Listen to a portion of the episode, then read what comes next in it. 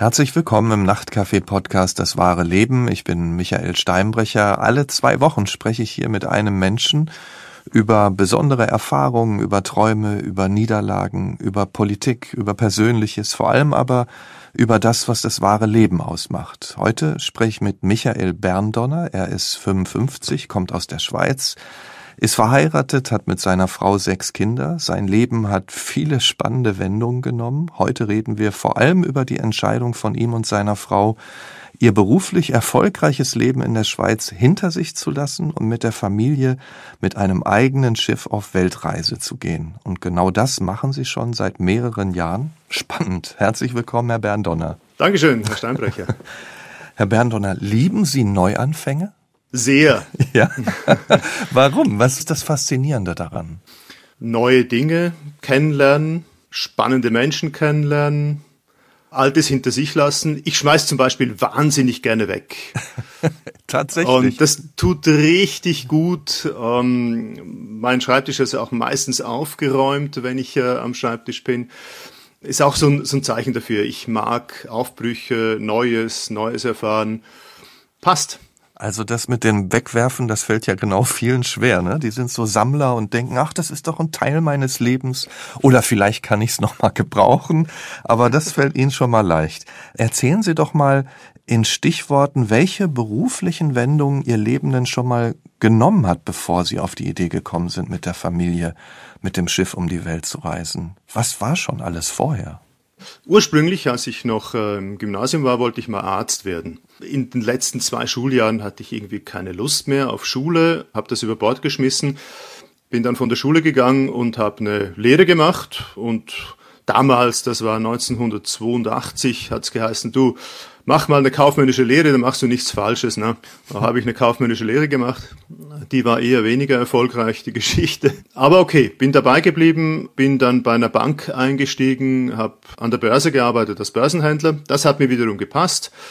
Da war Aktivität, da ging's äh, hoch zu und her. Habe dann viele Jahre bei der Bank gearbeitet und gleichzeitig, wie das in der Schweiz üblich ist, äh, Militärdienst geleistet, sehr viel Militärdienst geleistet ja, und dann kam das Jahr 1997. Wir waren da, ich kann mich gut erinnern an die Geschichte, wir waren da an einer Kundenveranstaltung ähm, von unserer Bank und äh, wir waren in einem Restaurant mit diesen Kunden, in einem Saal und vorne gab es eine Bühne, da standen Flügel ja. und in der Pause ging da der Vorhang auf und äh, da kam die Pianistin rein, hat sich hingesetzt, hat angefangen zu spielen. Später kam ein Mann rein, stellt sich an den Bühnenrand und beginnt zu singen. Oper. Bis zu diesem Zeitpunkt hatte ich gar nicht viel am Hut mit Oper. Und ich höre den und denke mir, Mann, das will ich auch können. Da hat sie die Muse geküsst sozusagen. Da hat sie erwischt. Genau, so ein bisschen Klavier, ja. so ein bisschen Klavier gespielt habe ich schon als Kind, wie ja. man das halt so tut, aber nicht besonders. Ne? Und, und da wusste ich, da ist war irgendwas passiert bei mir und ich habe gesagt, das probiere ich jetzt. Und während ich noch auf der Bank gearbeitet habe, habe ich mich als Erwachsener, ich war schon 30, habe ich mich für die Zulassungsprüfung am Konservatorium vorbereitet, habe die bestanden und im April 2000 habe ich gekündigt.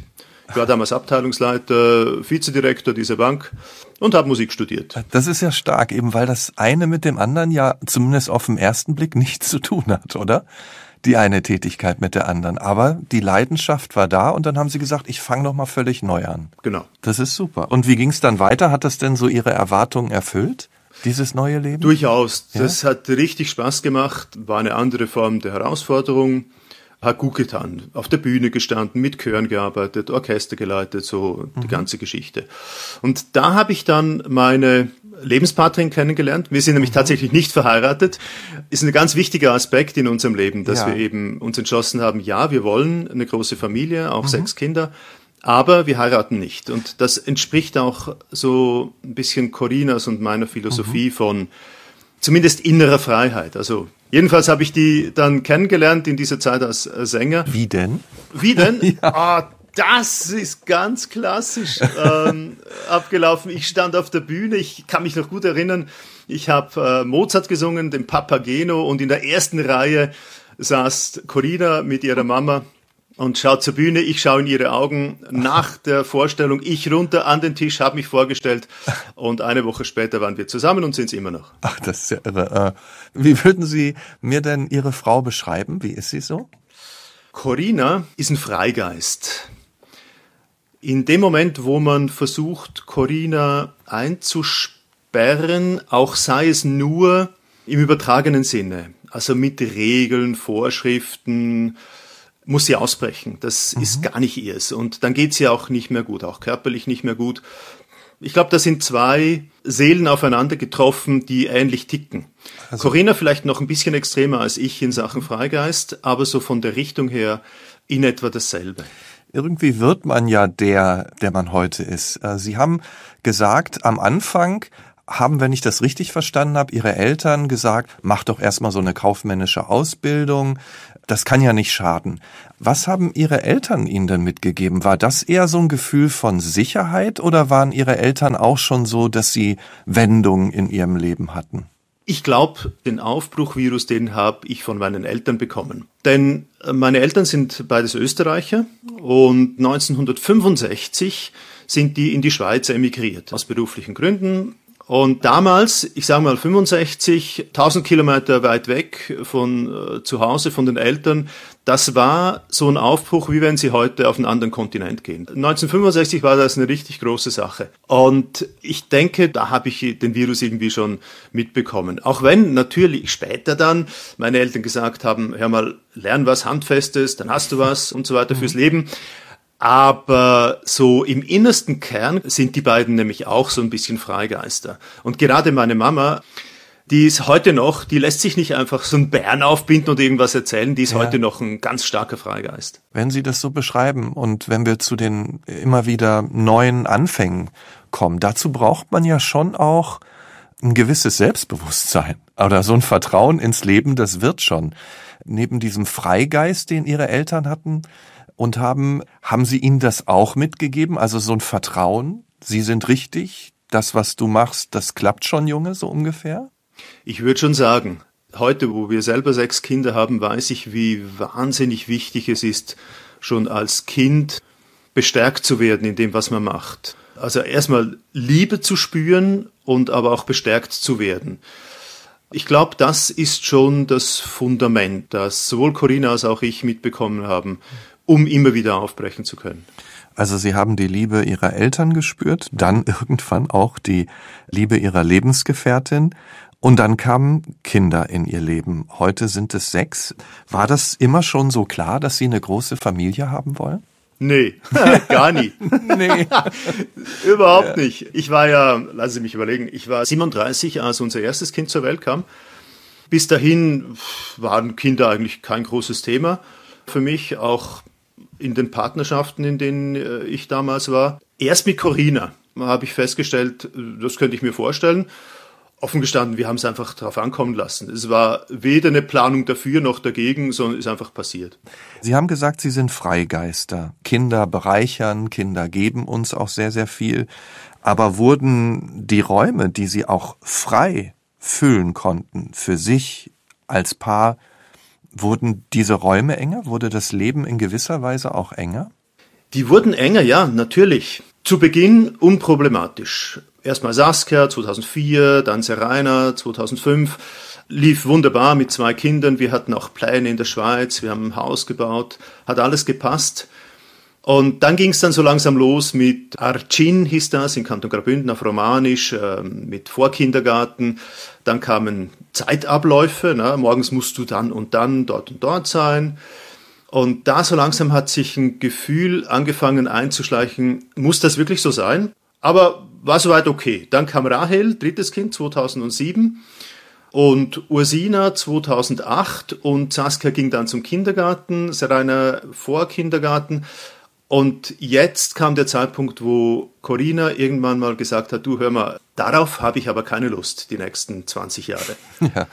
Das und, Leben so darum rumzubauen, ne? um die Termine, ja, genau. um den Alltag. Ganz genau. Und äh, dann haben wir uns zusammengesetzt und immer mal wieder darüber gesprochen. Wir reflektieren ganz viel, Corinna und ich, äh, auch mit unseren Kindern heute. Wir überlegen uns, äh, wie geht's uns? Ist das richtig, was wir tun? Können wir was verändern? Haben wir damals schon gemacht. Aber so eine wirkliche Idee, wie wir das verändern könnten, hatten wir 2008 noch nicht, als Ursina geboren wurde. Wenn Sie nochmal beschreiben, wie sah denn Ihr Leben, das Sie dann so drumrum gebaut haben, aus? Was haben Sie denn damals beruflich gemacht? Wovon haben Sie gelebt? Wo haben Sie gelebt? Wenn Sie das nochmal so zurückholen für uns. Gelebt haben wir in Kanto Graubünden, einem Ort, wo andere Menschen Urlaub machen, mitten in den Bergen, einfach nur herrlich, also im mhm. Prinzip fast paradiesisch. Gearbeitet habe ich das, wovon ich geträumt habe, nämlich als Musiker. Als Berufsmusiker, ich habe äh, Chöre dirigiert, Orchester dirigiert, bin selber als Sänger auf der Bühne gestanden, habe Gesangsunterricht gegeben. Mein Traum wurde erfüllt. Corinna hat nebenher noch unterrichtet an einer Schule, an einem Gymnasium. Und sie hat ganz viel Kulturmanagement gemacht. Eigentlich haben wir gemeinsam meine Auftritte gemanagt. Wir haben auch andere Gruppen gemanagt. So, das war unser Leben.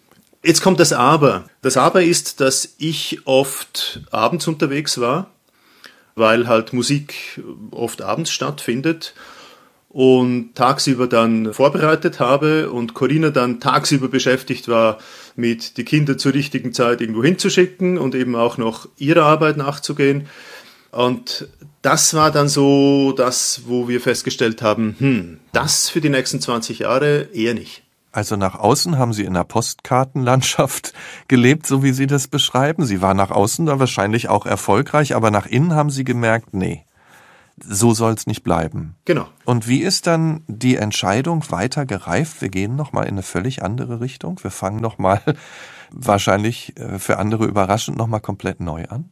Grundsätzlich glaube ich, ist der Gedanke schon 2007, 2008 gereift. Oder sagen wir so, dieser Virus, der ist da schon gereift, aber war noch ein bisschen unklar. Und dann kam so ein Schlüsselmoment, Corinna ging in Chur an einer Buchhandlung vorbei und schaut da rein und da steht ein Buch drin und das hatte den Titel Sabbatical at Sea, eine Familie, die ein Jahr ausgestiegen ist und auf See gegangen ist.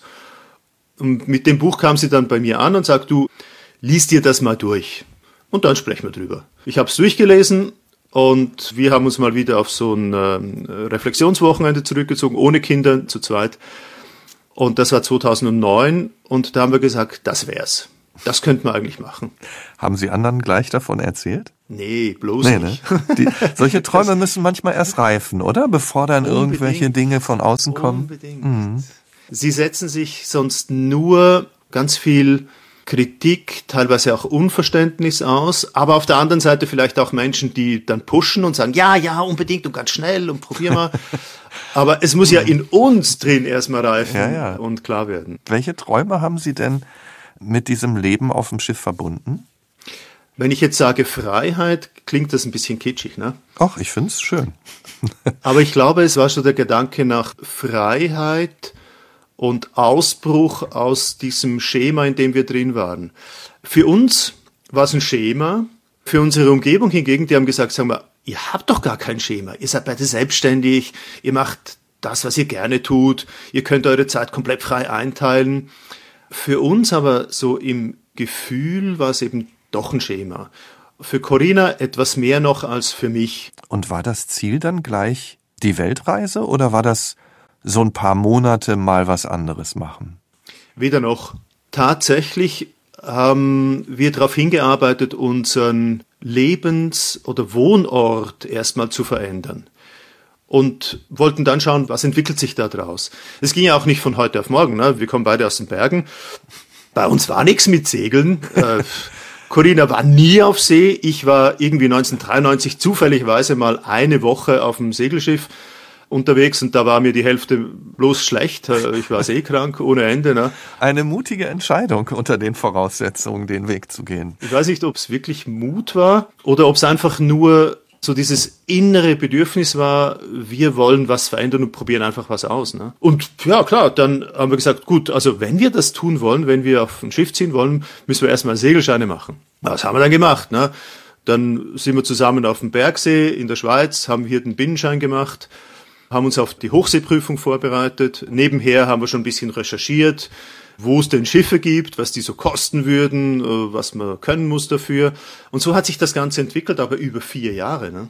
Wie war das denn dann? Sie haben gesagt, Sie haben dann irgendwann den Wohnort gewechselt. Wo sind Sie dann hin? Ja, vom Haus auf Schiff. Vom Haus Sonst, auf Schiff. Äh, mhm. haben wir nichts mehr geändert. Also wir haben dann das Haus verkauft ja. Und sind aufs Schiff gezogen. Und wie war das dann, als die Familie und Freunden dann irgendwann dann doch davon erzählt haben? Ich sage mal so, mehrheitlich positive Reaktionen im Sinn von, wow, ihr habt aber Mut. Ehrlich gesagt, Herr Steinbrecher, ich glaube immer noch nicht, dass wir wahnsinnig mutig waren. Mhm, mhm, das ist mehr so, Außensicht sieht mutig aus, Innensicht ist eine Entwicklung. Wir haben uns in dieser Zeit weiterentwickelt, wir haben daran gearbeitet, aber diese Entwicklung hat unsere Umwelt natürlich kaum wahrgenommen weil wir das vor allem im Innenverhältnis gepflegt haben. So, um auf die Frage zurückzukommen, mehrheitlich positiv, super, toll, ihr probiert was, würde ich mir auch wünschen, ah, kann ich aber nicht, geht nicht, weil dann kamen gleich immer die Erklärungen, warum es nicht funktioniert. Das ist auch völlig okay. Also ich kann absolut verstehen, wenn jemand sagt, das will ich nicht oder ich fühle mich wohl, wie auch immer. Ganz vereinzelt hatten wir Reaktionen, ja, aber seid ihr wirklich sicher und boah, das Risiko, das ihr eingeht und was ist, wenn ein Sturm kommt ja, ja. und hast du dir das gut überlegt, du hast doch äh, jetzt deinen Traum erfüllt als Sänger und so weiter und mhm. das gibst du alles auf und wo gehen denn die Kinder zur Schule und was ist mit Ausbildung und eure Vor Vorsorge. Wissen Sie, das sind die Gedanken, ja. die in dieser Gesellschaft natürlich absolut nachvollziehbar sind. Sie sind auch legitim, keine Frage, aber für uns haben sie nicht mehr gestimmt.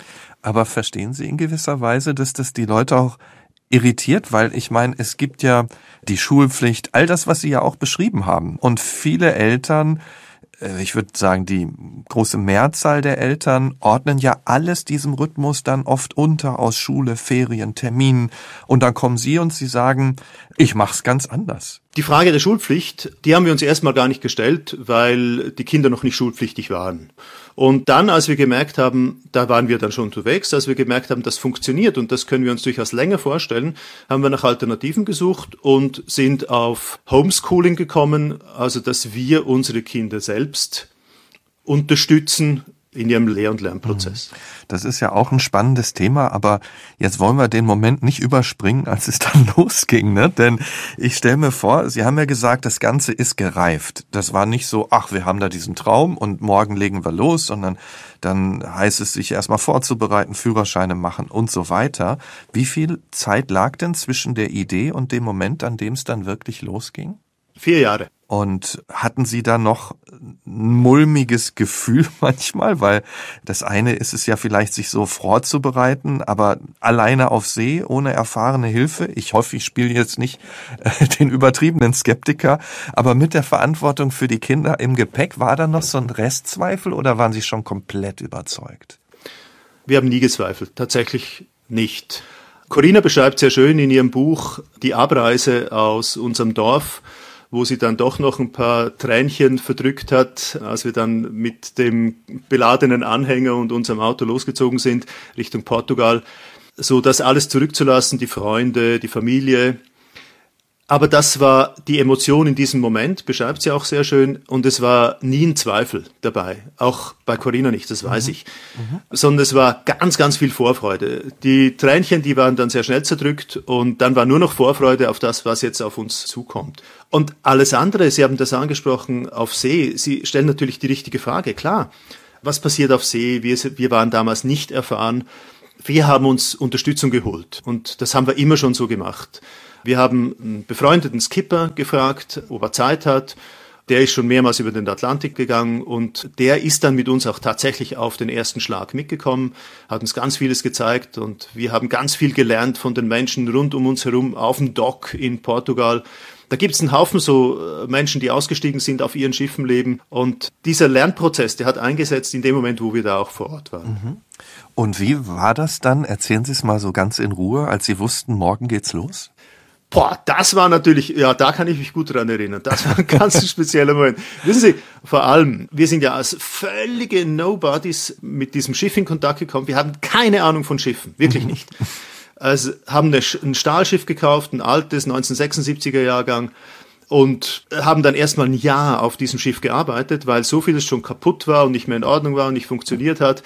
Und das hat teilweise heftig Nerven gekostet, das muss ich Ihnen schon sagen. Also Wenn du dann da beim Stahlschiff nebendran stehst und du siehst Löcher im Stahl, da denkst du, Mann, oh Mann, oh Mann, kriegst du das Ding jemals ins Wasser?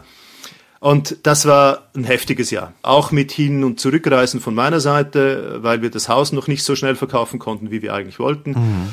Corinna mit den Kindern dann schon auf dem Schiff und wieder zurück und das war eine ziemliche Geschichte. Aber wir haben auch da ganz viel gelernt. Wir haben uns selbst kennengelernt, wie wir unter Stress funktionieren und wir haben unser Schiff kennengelernt und das ist der wesentliche Punkt. Wir kennen unser Schiff in und auswendig und wir haben viele Situationen erlebt auf äh, unseren Atlantiküberquerungen jetzt, wo wir froh waren, dass wir das Schiff wirklich kannten. Und das war der Vorteil. Und dann kam der Moment, das war tatsächlich dann so, im August 2014, als wir los sind, das Schiff dann ins Wasser ging und wir quasi als Skipper selbst auf unserem Schiff standen und aus der Lagune von Faro rausfuhren, mhm. das war einfach nur noch Hochgefühl.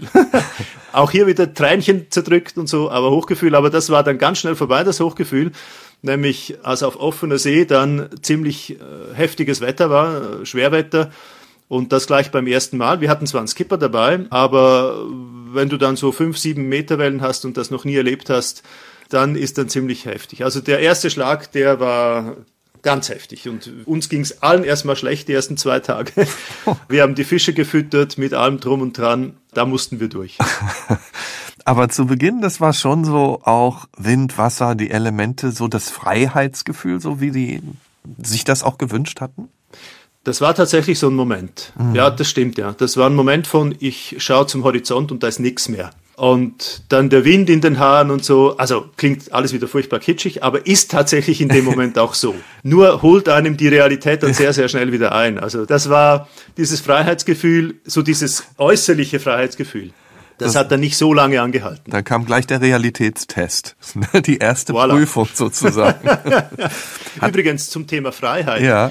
Wir haben uns in, den Jahr, in diesen Jahren immer mal wieder überlegt, was bedeutet Freiheit? Was heißt denn wirklich Freiheit? Mhm. Weil bei uns, haben wir ja gesagt zu Beginn unseres Gesprächs, bei uns stand das schon zu Beginn, dieser Freiheitsbegriff. Und wir haben den dann neu definieren müssen für uns und haben festgestellt, wirklich frei bist du heute nirgends mehr. Diese Freiheit gibt's nicht mehr. Und jetzt seit Corona sowieso nicht mehr. Mhm. Aber auch vorher schon. Es gab auch dort einen Rahmen, es gab Vorschriften, Regulatorien, die du einhalten musst, Zeiten und so weiter. Also diese sogenannte Freiheit, die man sich vielleicht vorstellt, die hast du auch auf dem Schiff nicht. Aber wir hatten innere Freiheit und das macht den Unterschied. Also mein subjektives Wahrnehmungsgefühl von Freiheit, mein Inneres, ist mindestens so wichtig wie das, was von außen wirklich auf mich zutrifft. Wenn ich sagen kann, okay, ich kann jetzt entscheiden, will ich morgen oder ist übermorgen oder halt erst in einer Woche und ich kann auf See noch entscheiden, okay, steuern wir die Insel an oder lieber die andere, mhm. dann ist das eine Freiheit, die ich in meinem täglichen Leben vielleicht in der Schweiz nicht gehabt hätte.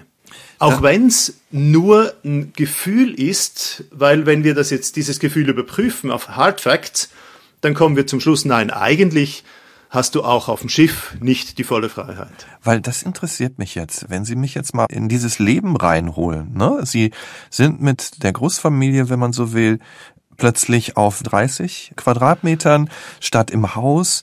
Da ist dieses innere Freiheitsgefühl, aber braucht's da auch Regeln fürs Zusammenleben? Wie sind Sie das dann angegangen?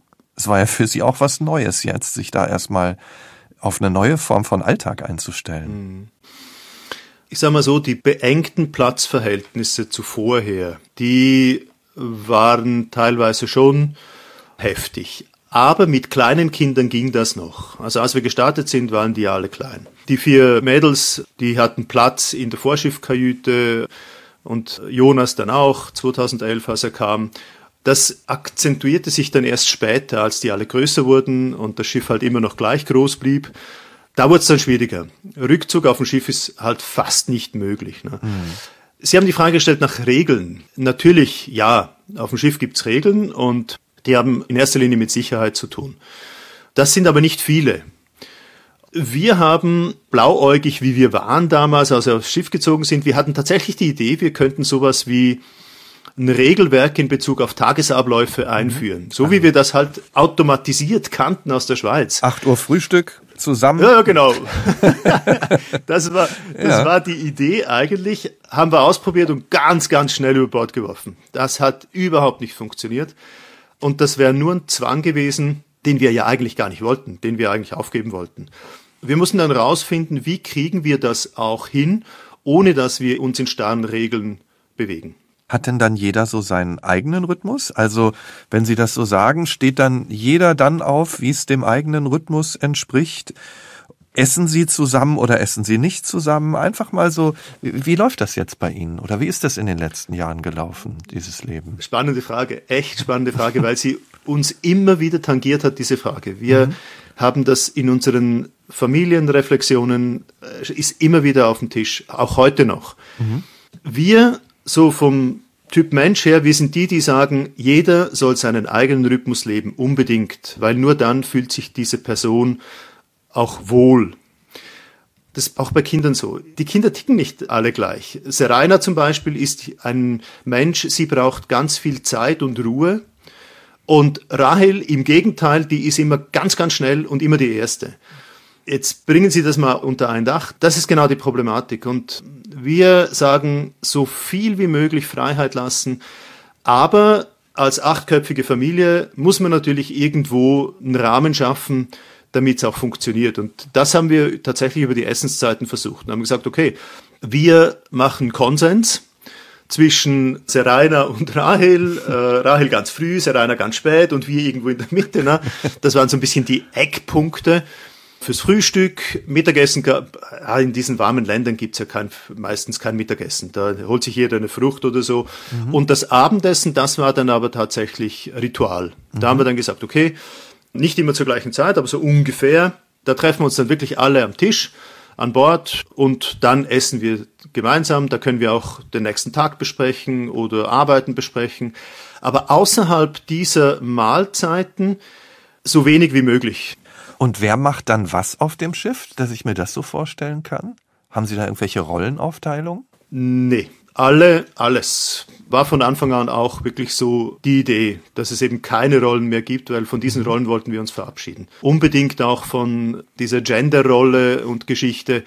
Und wir sind ganz bewusst unseren eigenen Weg gegangen. Äh, beispielsweise auch hier, es ging wieder um Vorlieben. Mhm. Corinna ist zum Beispiel jemand, sie ist handwerklich sehr begabt. Sie macht das wirklich gerne.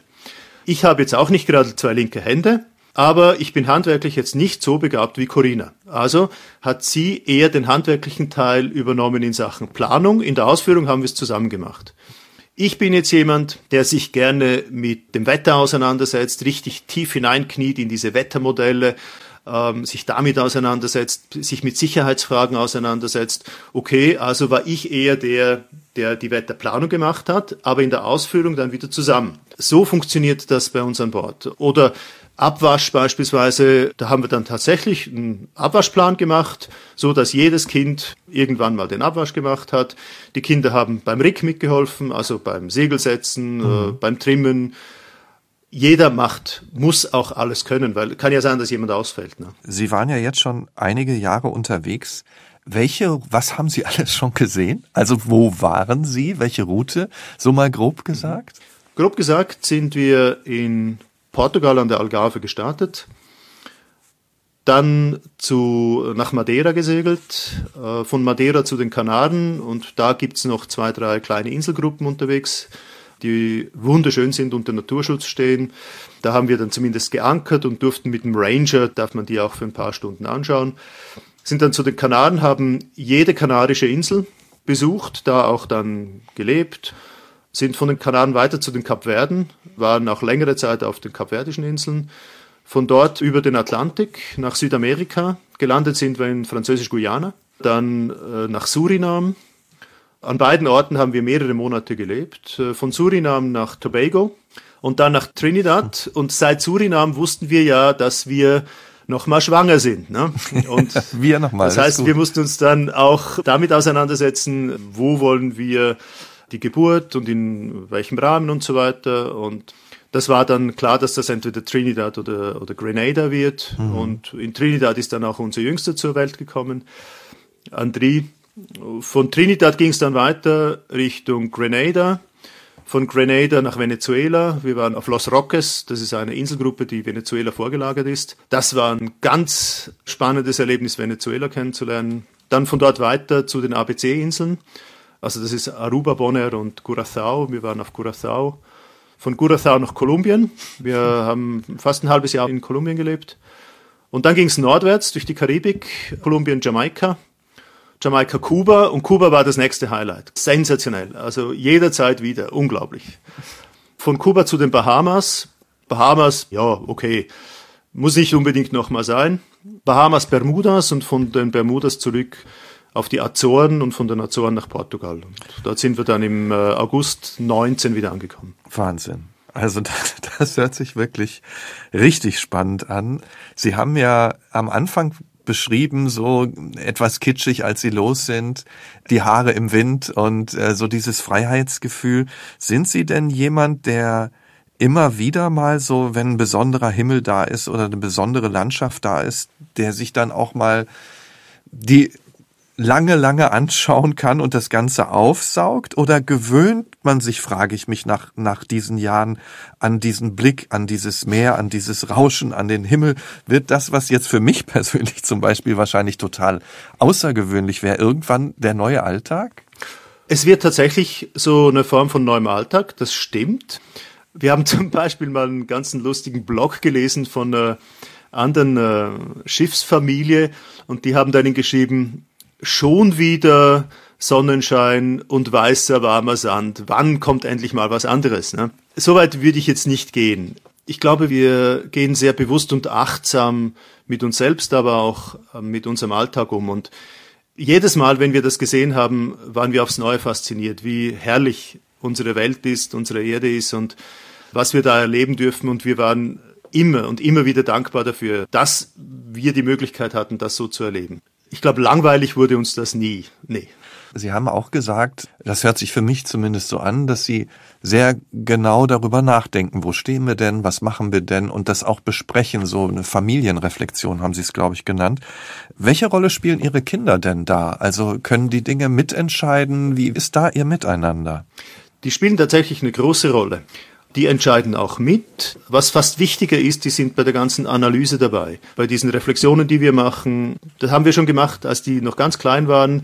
Dann nehmen wir uns einen Flipchart zum Beispiel, kriegt jeder eine Ecke von einem Flipchart-Papier, einen Flipchart-Marker in die Hand und dann geht's los. Äh, als die Kinder klein waren, haben sie gemalt. Da haben wir gefragt, wie geht's dir? Was würdest du noch gerne tun? Wo fehlt dir was? Wo fühlst du dich nicht wohl? Da haben sie gemalt. Heute schreiben sie natürlich diese Gedanken auf. Und das ist dann Ausgangslage für uns auch, um, um uns zu überlegen, wo wollen wir hin? Was machen wir denn als nächstes? Und eben auch um nicht nur einen Kompromiss zu finden, weil ein Kompromiss ist eigentlich zu wenig, sondern dass wir versuchen, einen Konsens zu finden. Das ist dann nochmal eine Stufe höher, wo jeder sagt, so passt's für mich, ist für mich okay und so kann ich das nächste halbe Jahr oder das nächste Jahr voll dabei sein. Wenn wir jetzt bei den Kindern sind, Sie haben ja das Homeschooling angesprochen. Haben Sie da einen Stundenplan gemacht? Also haben Sie dort versucht, so das nachzuspielen oder nachzuvollziehen, was so in der Schule läuft? Oder welche Wege ja, haben Sie das denn? Sind Sie da gegangen? Das, mhm. mhm. Da sind wir natürlich auch voll in die Falle getappt. Genau das wollten wir. Wir haben sogar aufgeschrieben, wir haben uns äh, Pläne gemacht, von dann gibt's Frühstück, von dann bis dann ist die und die Lektion dran. Und am Nachmittag wird dann am Schiff gearbeitet und am Abend nochmal das und das. Und das hat keine zwei Wochen funktioniert. Und dann haben wir das in hohem Bogen über Bord geworfen, weil wir einfach gesagt haben, so wollen wir nicht leben. Das wäre eigentlich das Leben, das wir hatten bloß verlagert auf äh, weniger Raum und mit Wasser unterm Kiel.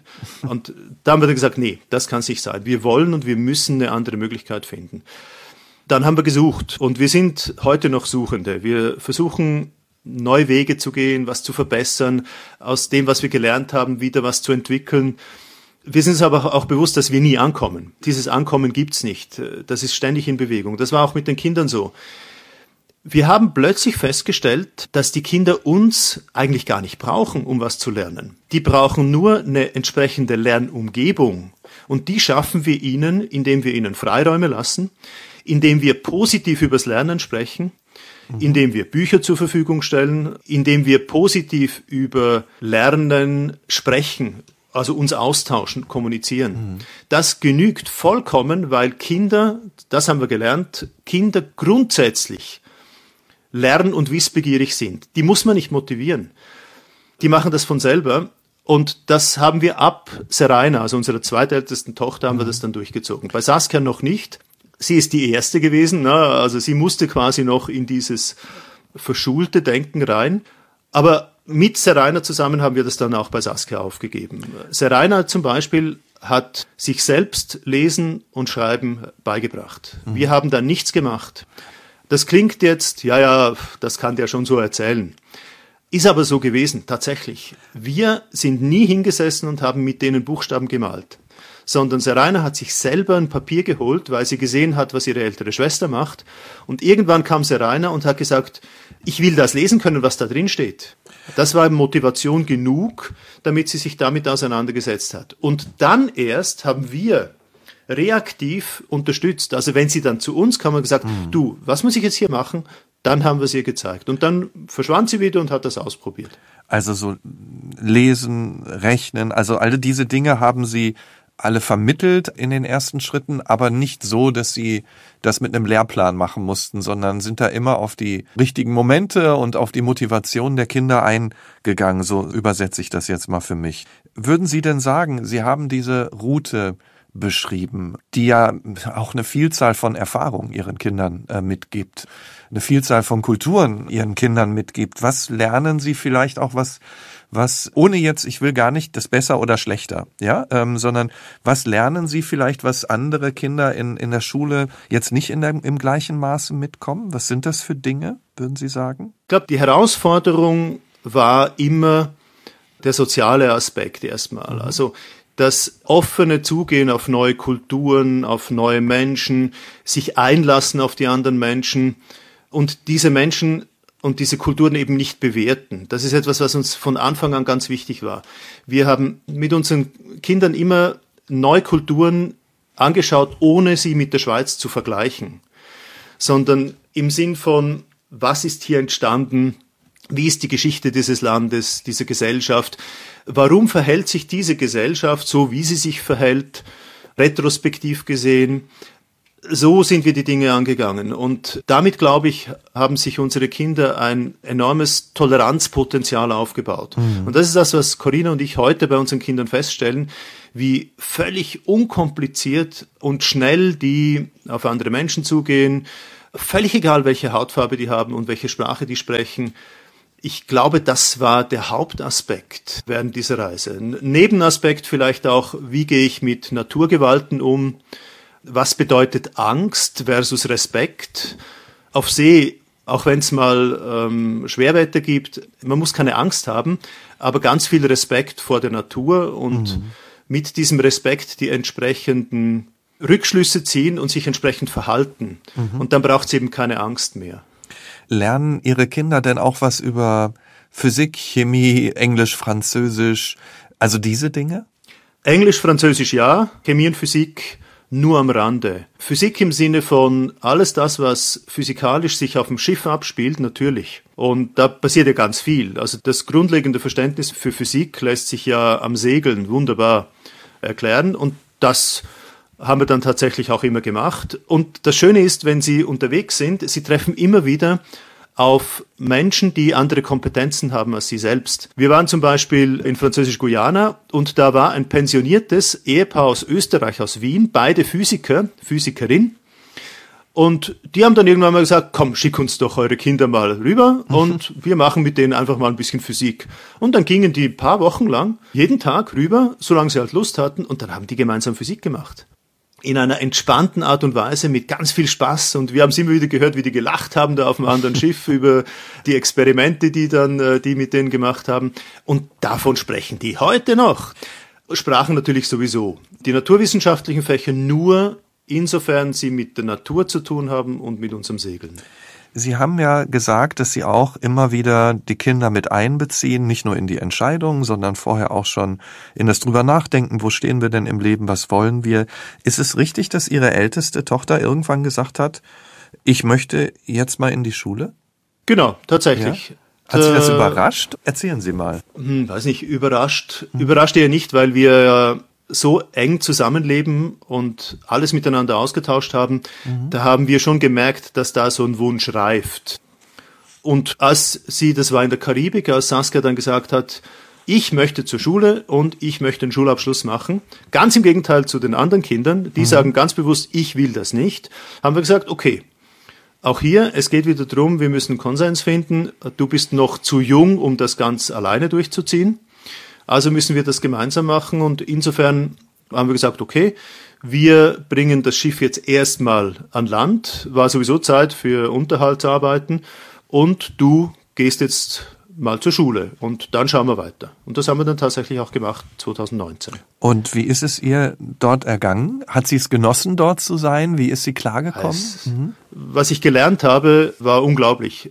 Wir haben Saskia gesagt, du darfst sehr gerne selbstverständlich zur Schule gehen, wenn du das möchtest, aber du musst das selbst tun mit sechs Kindern, wir sind nicht die, die dich in die Schule treiben, am Morgen wecken oder mit dir Schulaufgaben machen. Wenn du Fragen hast, wir sind immer für dich da, mhm. aber alles andere musst du selbst organisieren.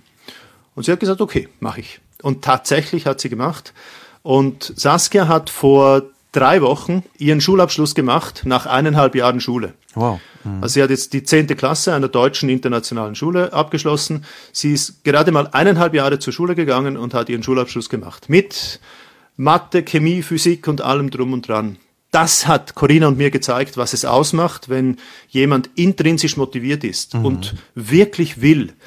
Wir haben uns nie darum gekümmert, ob sie rechtzeitig zur Schule kommt oder nicht und ob sie ihre Aufgaben macht. Und sie hat sich selbst darum bemüht, dass sie Unterstützung bekommen hat in Mathe, in Physik, in Chemie, da wo sie natürlich äh, Lücken hatte, hat sie alles aufgearbeitet und hat jetzt ihren Schulabschluss gemacht und das mit Bravour. Und äh, ist unglaublich, was dieses Mädchen geleistet hat. Das zeigt ja auch, dass sie, wenn das möglich war, auch gut vorbereitet war durch das, was sie in ihrem Leben schon mitbekommen hat. Also ich denke, das ist da auch noch mal eine Bestätigung für sie. Ich sehe auf der einen Seite, dass ihre anderen Kinder im wahrsten Sinne des Wortes Horizonte eröffnet bekommen, die toll sind, die äh, Sprachen lernen, die andere Kulturen kennenlernen. Und Sie haben schon gesagt, was das bedeutet, diese direkte Erfahrung. Und das beschreiben ja auch immer wieder Reisende für die eigene Toleranz und nicht nur Toleranz, sondern auch Akzeptanz von Menschen, die anders leben äh, und die anders aufgewachsen sind. Jetzt sagen Sie, Ihre anderen Kinder wollen eigentlich gar nicht zur Schule und die wollen das auch mit dem Abschluss nicht. So sehr Ihnen auf der einen Seite neue Welten durch sie eröffnet werden, kommt dann irgendwann, wir haben mal in einem anderen Zusammenhang von Realitätstest gesprochen, werden sie auf der anderen Seite dann ohne Abschluss, ohne diese Dinge, die in, in manchen Zusammenhängen wichtig sind, auch an Grenzen stoßen? Machen Sie sich da als Eltern Gedanken, vielleicht auch Sorgen drum? Gedanken machen wir uns, Sorgen keine, weil wir wissen, wie stark unsere Kids sind und die sich sehr bewusst sind, stark bewusst sind, was sie können, welche Kompetenzen sie haben. Ich weiß, die werden ihren Weg machen. Sie sprechen Schulabschluss an, zu Recht. Wir wissen mittlerweile aber, dass sie auch ohne dem offiziellen Schulabschluss beispielsweise studieren können, wenn sie wollen. Also es gibt weltweit etwa 100 Universitäten, da gibt es auch eine Liste davon, die Kinder zulässt oder Jugendliche zulässt zum Studium aus Homeschooling-Familien.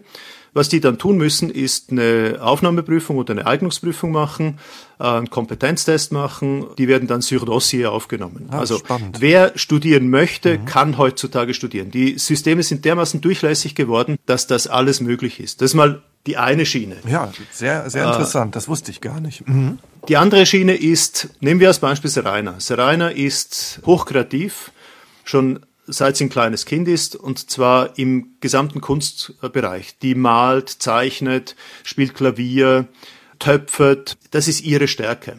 Was nie ihre Stärke war, pünktlich sein, äh, systematisch vorgehen, ist einfach nicht ihre mhm. Kernstärke. Und genau auf der Schiene, wo sie ihre Stärken hat, da unterstützen wir sie jetzt. Beispielsweise kann sie ab Herbst an eine Kunstakademie gehen und dort mal reinschauen, äh, wie das ist, wenn sie jetzt im Kunstbereich sich weiterbilden möchte. Und sie wird feststellen, ob das IS ist und wie das so im Kunstbereich ist, in der Musik ja übrigens auch. an diesen Hochschulen oder weiterbildenden Institutionen werden sie aufgenommen, wenn sie das Talent haben und die Kraft dazu haben. Also beispielsweise, Sie können sich an einem Konservatorium für ein Studium bewerben, ohne dass Sie irgendein Zeugnis vorweisen, wenn Sie genügend gut künstlerisch unterwegs sind. Mhm. Ich formuliere das ein bisschen überspitzt, aber ja, vom ja. Prinzip her funktioniert mhm. Und das ist beim Malenzeichen genau das Gleiche. So, das ist der Rainer. Rahel beispielsweise hat eine Hand für Tiere, mhm. immer schon. Und die nächsten drei Monate wird sie ein Praktikum machen auf dem Pferdehof und dort für sich feststellen, ist das etwas, wo sie dranbleiben möchte. So. Und so weiter. Das machen wir mit allen Kindern konsequent. Äh, Jonas, der ist jetzt äh, gerade elf geworden. Nee, ist gar nicht wahr äh, 11, 21, 10, 10 ist er geworden. ja. Ja, bei sechs Kindern müssen sie immer ja, ja, klar, muss man viel im Kopf haben. Der fängt jetzt an Programmieren, mhm. ging nie zur Schule mhm. und fängt jetzt an selber Programmieren. Sie sehen also, funktioniert alles. Und mhm. heutzutage, 2021, es gibt für alles eine Lösung. Man mhm. muss sie nur suchen, man muss offen durch die Welt gehen, man muss mit den Menschen sprechen und dann gibt's diese Lösung. Wenn wir jetzt mal in die Zukunft schauen, ich denke, wir haben so oft über diesen Freiheitsvirus, den Sie schon von Ihren Eltern mitbekommen haben, von diesem Neuaufbruchvirus gesprochen. Die letzten anderthalb Jahre ungefähr äh, wurden von einem anderen Virus bestimmt. Der hat sicherlich auch Ihr Leben beeinflusst. Wie soll denn die Lebensreise jetzt weitergehen nach dem Praktikum dort auf dem Pferdehof und so weiter? Werden Sie wieder in See stechen?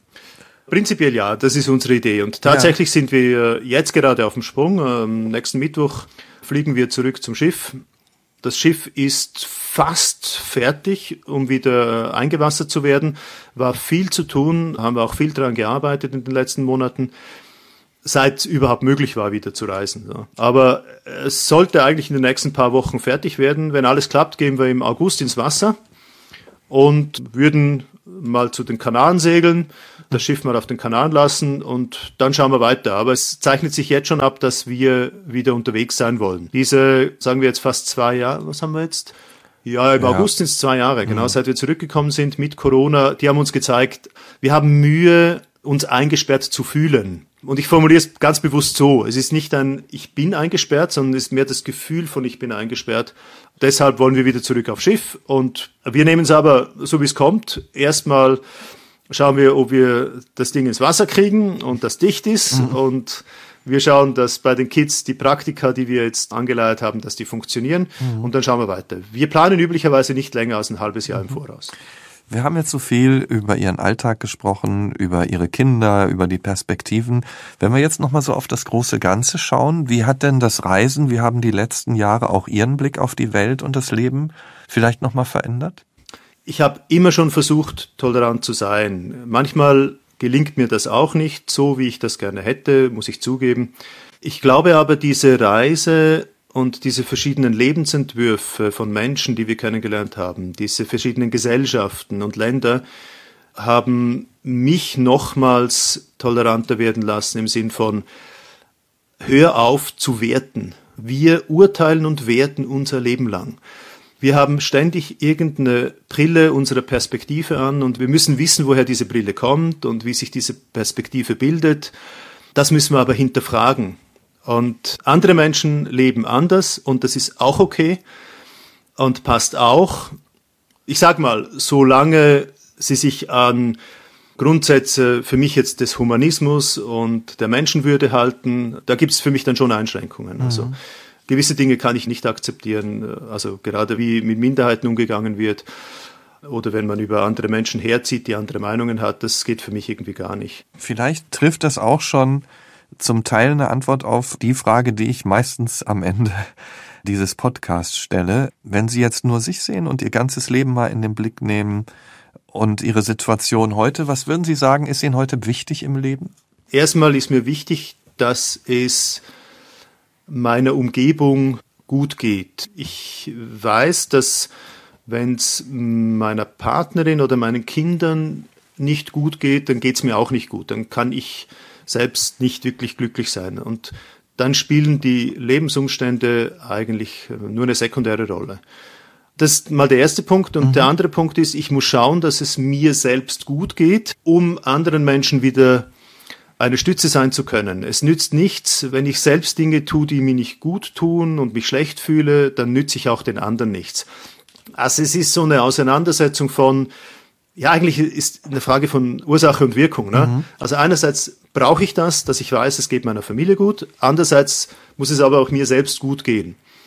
Und ich glaube, die beiden Dinge, die stehen äh, ganz zu oberst. Und alles andere ist sekundär. Seien jetzt das Finanzen oder die Möglichkeit zu reisen oder wie auch immer.